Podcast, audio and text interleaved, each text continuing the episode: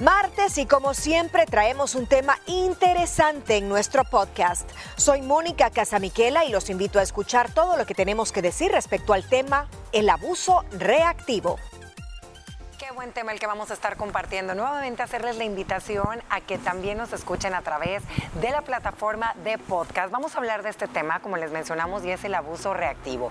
Es una reacción emocional intensa que se manifiesta en comportamientos abusivos o agresivos, en respuesta a situaciones estresantes o desafiantes. Esta conducta puede ser impulsiva y dañina y suele ser una respuesta inadecuada a las emociones intensas. En esta plática que vamos a compartir con todos ustedes, vamos a explorar más sobre qué es el abuso reactivo y sus implicaciones. Para comprender mejor este tema es fundamental analizar sus raíces y cómo afecta a nuestras relaciones y entorno social. Mis liberadas, qué temazo vamos a estar compartiendo de verdad este martes. ¿Ustedes ya habían escuchado hablar del abuso reactivo como tal? La palabra, ese binomio no. No, ni yo. Pero sí lo he experimentado con gente que ha reaccionado de mm. manera abusiva y quizá en algún momento sin saberlo sabido gestionar, también lo he hecho. También sí. Gina. Igual que Mónica, nunca había escuchado ese nombre como tal. Es un tema que es recurrente cuando escuchas o lees algo sobre inteligencia emocional, manejar las emociones, que no te sobrepasen, el control, el autocontrol.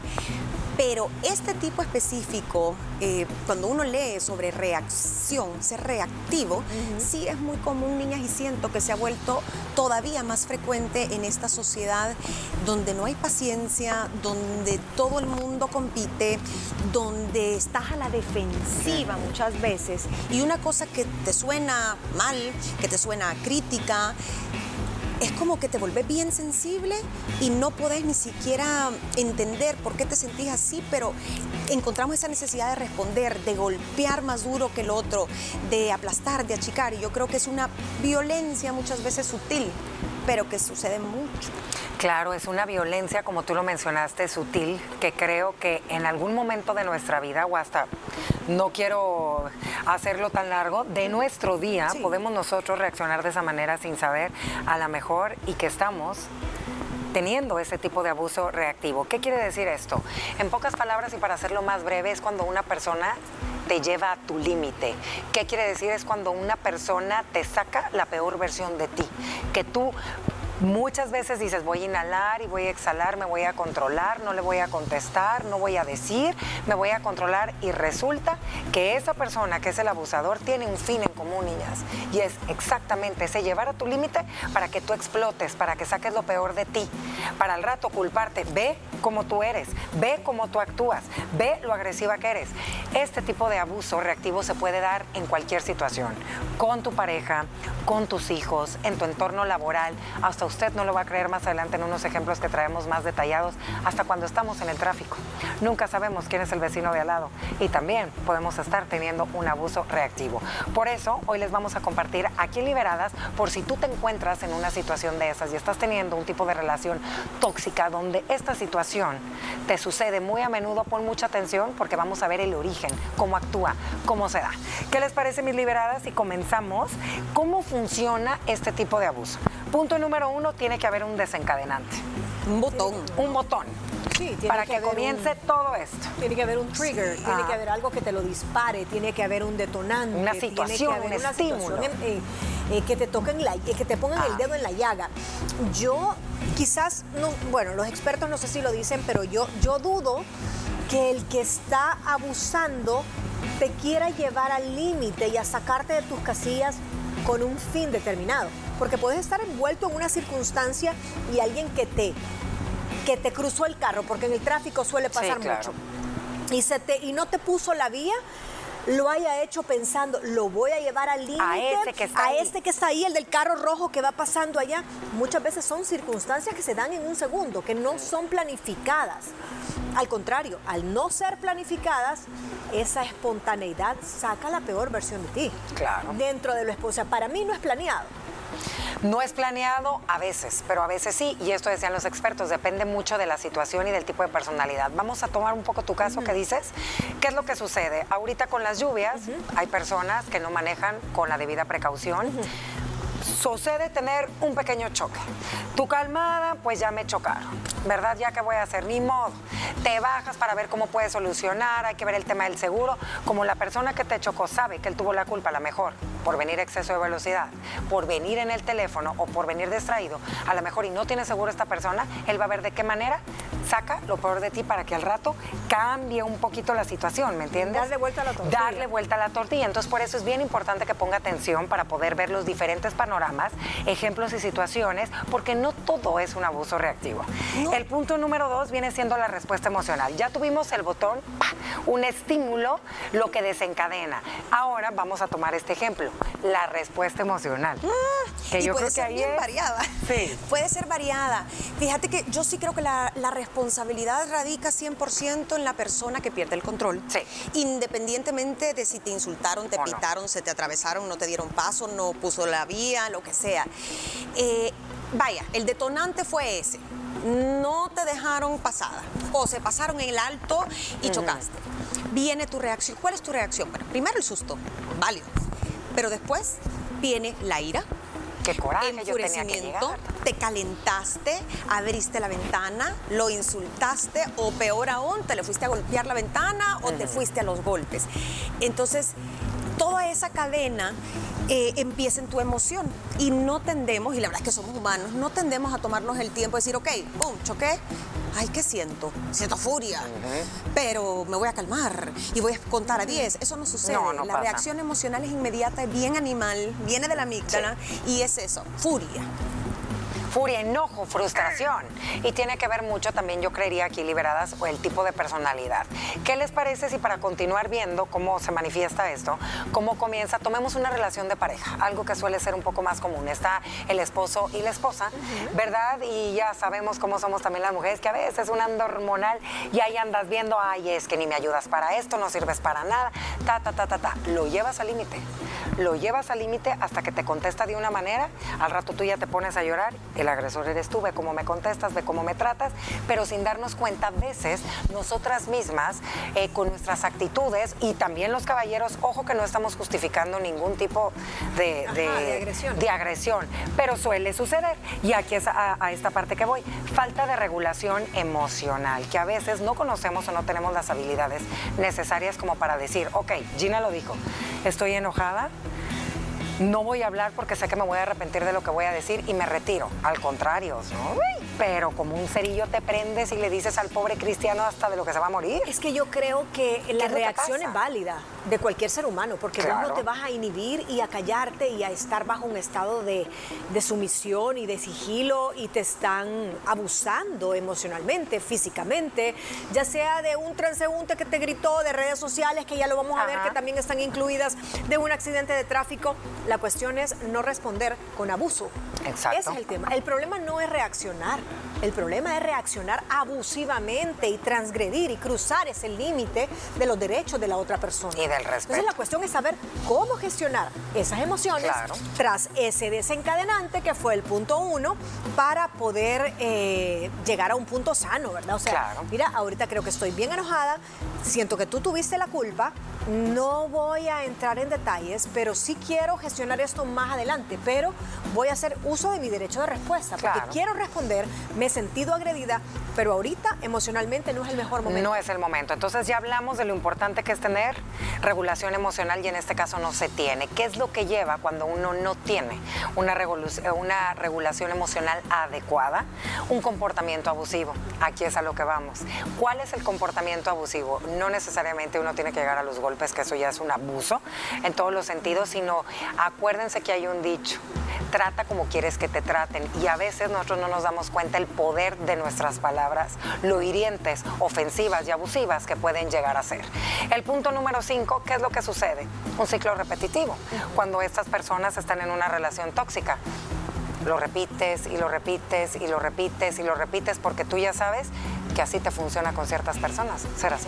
Claro. Entonces, imagínate. se puede volver un arma de chantaje. claro. Porque al final es un chantaje también.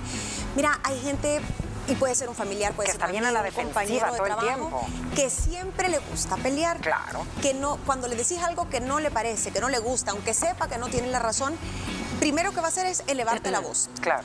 O te va a decir algo o te va a responder a la defensiva con una cosa que nada tiene que ver, como, ah, pero tú hace tres años fíjate que esto y yo tenía razón.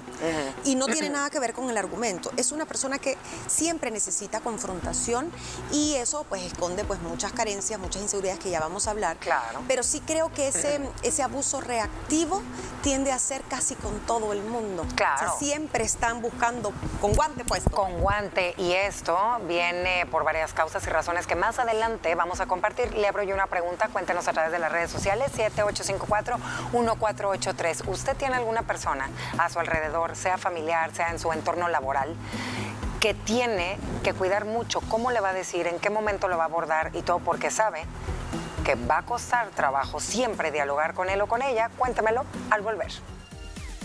¿Qué te parece el tema de hoy?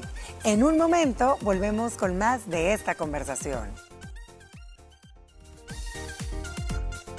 Gracias por continuar con nosotros las liberadas este martes lluvioso. Eh, regresamos con este tema. De hecho, le hicimos la invitación desde el inicio del programa que nos contara. Yo con este clima me dan ganas de. ¿Y qué cree? Ya tenemos algunos comentarios de nuestros televidentes que queremos compartir. A ver, mi querida Gina, vámonos con el primero. A ver si concuerdan que dan ganas de dormir, de comer, de tomar algo caliente. Vamos a ver qué nos comparten. Ay, mira nomás. Rico, qué sopita. ¿Qué dice? Sopita. Sopita de con este clima se me antojó una sopa de res. Saluditos desde San Gerardo en San Miguel. Saluditos. Qué rico, saluditos. Moni, tenemos ese otro. Caldito, qué delicioso, qué envidia nos Qué rico. El siguiente dice saluditos liberadas y bendiciones para todos. Muchísimas gracias. Tenemos otro saludo más que vamos a compartir con ustedes. A ver, mi Gina, ¿qué dice por acá? Dice, hola mis liberadas, saluditos desde Olocuilta, con ganas de tomar café chocolate con leche, me parece, yo también. Rico sandwichito es que sin ganas de cocinar, dicen por ahí, pues sí, nadie quiere cocinar, si todo el mundo va, hoy es día de, pedir, de ir a comprar. Qué rico, sí. pero sí de algo calientito. Sí, de algo Definitivamente de algo calientito. Bueno, continuamos con este tema. Vamos a citar una serie de ejemplos que a lo mejor y tú que nos estás viendo te puedes sentir identificado o identificada. Discusiones en pareja, esto no suele suceder a todos, pero hay límites. A ver, cuando un individuo reacciona con abuso reactivo es, ponga atención, después de una discusión, acalorada, podría gritar con insultos, hirientes o despreciar a la otra persona, incluso si el problema inicial no justificaba tal respuesta. Sí. Era lo que decíamos, a veces suele suceder esto eh, en pareja y no ponemos atención que podemos estar teniendo un abuso reactivo. Número dos, en el entorno laboral. En el trabajo, por ejemplo, un empleado puede recibir críticas constructivas de su jefe o de sus compañeros, de sus colegas, y en lugar de manejarlo de una manera profesional y madura, podría responder de manera reactiva utilizando un lenguaje ofensivo o descalificando a quienes le están haciendo esa crítica constructiva. Interacciones familiares, creo que aquí también suele suceder. Dice que en una familia, por ejemplo, algún miembro podría reaccionar de manera abusiva cuando le hacen algún comentario por ahí molesto, como por ejemplo un hermano puede insultar a otro y menospreciar a su hermana durante una discusión. Esto también se suele ver. Acoso cibernético, Mónica, tú lo mencionaste. Sí, también ahora una forma de reaccionar y de, que la gente te provoca y ahí sí creo que es con premeditación. Cuando te ponen un comentario de una manera insultante, cuando se meten con un tema de la moral, cuando se meten con una familia, con tus hijos, con menores de edad, eh, hacer juicios de valor, yo creo que lo mejor es, callar. Lo mejor es callar porque no hay nada peor para esa persona que está atrás de esa red, que casi siempre es anónimo, que lo ignores. Es que tú respondes Tú tienes que responder desde lo que significa esa persona para, ti. Mira, muy una, Es una persona, es nadie, es nadie, es, es humo. Entonces, ¿por qué te va a afectar si eso está reflejando realmente, no está reflejando lo que tú sos? Claro. Igual cuando estás en vivo. O sea, ¿qué voy yo a responder a alguien que está fuera de sus cabales? Muchas veces tiene alcohol de por medio, tiene mal manejo de la ira. Lo que va a hablar es más mal de mí, esa reacción, que del mismo provocador. Claro. Sí. Yo creo que en las redes sociales el perfecto ejemplo no es cuando te insultan, no es cuando te hacen una crítica destructiva, sino que hay gente, vayan ustedes, porque hay miles de ejemplos. Estás en Twitter por decirte. Y lo he visto mucho con lo que está pasando ahora en Israel y Gaza. Tú puedes tener perfectamente tu opinión, de si tenés una preferencia por un bando u otro o no tenés, pero bueno, sos libre de escribir, eh, tenés libre expresión. Y tal vez alguien que no piensa como tú viene y te empieza a discriminar, te empieza a denigrar por un tema tal vez de raza o por ideología o por religión. Y venís tú y le contestas peor o, te pones en el mismo puesto que la persona. Y te digo, yo he visto también gente que simplemente le han puesto, no estoy de acuerdo, anda a aprender historia, estás confundido, punto. Y la persona que abusa reactivamente y vos sos un tal por cual no te permito que escribas, eh, te voy a bloquear y empieza con las palabrotas, ¿no? No soportan ver una opinión distinta. A la tuya. A la tuya. Mira, buen punto y creo que eso en esta era digital que estamos viviendo se ve muy a menudo y no necesariamente necesita ser una figura pública para poder estar viviendo ese tipo de abuso. Pero a ver, ¿por qué? Porque estas personas suelen reaccionar de esta manera. Aquí vamos a analizar dos puntos bien importantes. Vamos a ver en este en específico la que está del otro lado, la que reacciona ante el abusador, el que te está queriendo sacar lo peor de ti. Ok, punto número la uno. Víctima. La víctima, entre comillas, falta de habilidades de regulación emocional.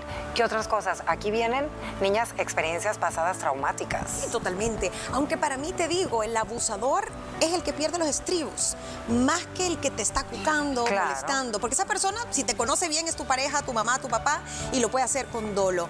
Pero por lo general, este abuso viene de quien no sabe reaccionar. No tiene eh, un parámetro de regulación emocional, es una persona que aprendió y vio cuando a papá alguien le decía que no en la calle o alguien se le atravesaba, ¿qué hacía? Le gritaba mil y un cosas y yo aprendo y si alguien se me atraviesa, pues yo voy igual no voy a los golpes. Que son los modelos de comportamiento, que era lo que platicábamos, que qué importante es el tema de la crianza, los primeros años de vida y que uno crece y sigue con patrones de vida.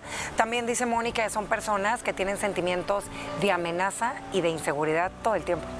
Claro, es que mira, el miedo es uno de los elementos naturales y de mayor sobrevivencia del ser humano. Entonces, cuando tú te sentís amenazada y no amenazada con tu, por tu vida, mm. sino que te están sacando de tu zona de confort, están llevando al límite y contra las cuerdas a tu cerebro y te está diciendo tu cerebro, es cierto todo lo que te están diciendo, porque muchas veces son verdades las que nos sacan de quicio, tal vez no dichas de la mejor forma, pero sí es cierto. Entonces, creo que eh, por ahí también puede venir la puede cosa. Venir. O sea, eh, estás hablando de una persona que le dice, sí, si vos esto y lo otro, y te lo dijeron como el ejemplo que dice Ina. Mm. Te recomiendo que vayas a leer un poco de historia, no sé y sabes que tal vez sos inculto y que estás alterando la historia, entonces no te gusta quedar expuesto porque tu vulnerabilidad al quedar expuesta es una amenaza para ti. Es una inseguridad también porque das a ver tus inseguridades. Otros problemas de comunicación son personas que no saben eh, cómo abordar, ¿verdad? Un problema o cómo dialogar de una manera sana, de una manera empática. Y nos vamos con un punto bien importante. En este mundo vivimos demasiado estresados, queremos toda una respuesta inmediata, todo para allá, no somos pacientes y también a veces la presión social por la cual te desenvuelves en tu entorno te puede llevar a reaccionar y hacer de esta manera. Pero a ver, ¿cómo podemos detener el abuso reactivo si tú eres la persona que actúas de esa manera? Si tú ya no eres la víctima, si tú eres el abusador, porque todos dentro de nosotros sabemos cómo somos. De que yo no me doy cuenta que soy así, no, claro que sí. Usted sabe cómo es su carácter, usted sabe que vivió en la infancia, ¿usted sabe qué es lo que sale de su boca cada vez que va a hablar o dialogar con alguien, sean sus compañeros de trabajo, padres, hijos o la persona a la que a lo mejor le chocaron o usted le chocó, porque lo sabemos, que queramos navegar a veces con banderita blanca por ahí, ah, ah, a nadie podemos engañar, menos a nosotros mismos. Uno, tienes que reconocer tu problema, tienes que saber que, cuál es tu problema, cuál es el detonante. Otro, identifica ¿Qué es lo que te saca de control? Esos desencadenantes. Creo que todos tenemos cosas que nos sacan de control, lo platicábamos, Y que no te vayas a meter a un lugar que te saca de control, Exacto. porque tú solito te vas a ir a meter al, infierno. Platicábamos del tema, Gina, y tú lo mencionas bien, bien seguido, que es la autorreflexión. Autorreflexión. Es, autoconocimiento, Es autoconocimiento. Es reflexionar, ok, me siento así ¿Por qué? Cuando tengo una discusión con tal vez un hermano o una hermana con la que tiene cierto distanciamiento, me pone así el tráfico, pero ¿por qué me pone así? Entonces tú empezás a reflexionar y decir, ok, tengo este sentimiento, a veces justificado, a veces no, pero hay que aceptarlo. Lo que tenés que saber es qué hacer con él. Escribilo, tú lo ponías ahí. A veces uno no se da cuenta y si explotas, pues es siempre con la cuñada o explotas siempre con el jefe. Entonces hay algo, ahí que, te hace cortocircuito que, con que la saca de... todos somos seres humanos y todos somos falibles. ¿Qué zona la saca ustedes de, o qué parte la saca de su zona de confort de poder estar como tentadas a reaccionar abusivamente? Uy, a mí. Todos tenemos. Todos tenemos. Eh, no sé si se meten con un tema familiar con mis hijos, sale la Ana Paola que nadie quiere conocer. Cualquier cosa que a mí no me parezca y está malo, ¿me entiendes? Porque a lo mejor y lo que te dicen es. Es, verdad. Es verdad y te duele. ¿Por qué? Porque están tocando tu parte vulnerable. Porque sabe que tiene eh, razón. Yo creía que a ahí, mí, Eso, a mí, los hijos, la familia cuando hay negligencia en el servicio. Ah, sí, claro. Entonces tú estás reclamando tus derechos con todas las de la ley. Y viene y la persona que está supuestamente eh, destinada a ofrecerte, brindarte un servicio, te lo cambia. Te lo cambia, no resuelve y, tú sos el malo. Sí, claro. Por haber pedido tus derechos. Gina, rapidito antes de irnos a una persona que te eleve la voz, que te grite por nada. Claro. O que se encienda muy rápido, me, saca de quicio. Eh, creo que muchas veces en el tráfico también, aunque no llego a ser agresiva, pues sí me, me puede amargar pues una tarde un, un incidente en el carro, el desorden el desorden. El desorden Ay, me pone Así. Ay, nos faltó un poquito más de información, de verdad qué buen tema. Ya voy a pedir a producción a ver si nos permiten después continuar la parte 2 para que la tengan en podcast. Y miren, detener el abuso reactivo es un proceso que implica, uno, autodisciplina y autoconciencia. Con el tiempo y el esfuerzo es posible cambiar estos patrones y establecer relaciones más sanas, saludables y respetuosas. Siempre acuda con un profesional, deje que las cosas se enfríen, aprenda a poner límites saludables. De este y otros temas conversaremos en nuestro show. No olvides que estamos contigo de lunes a viernes a través de Canal 6 a las 12 del mediodía en punto y recuerda seguirnos como arroba liberadas TCS en todas las redes sociales. En el episodio de mañana platicaremos sobre el poder de las intenciones. Te esperamos.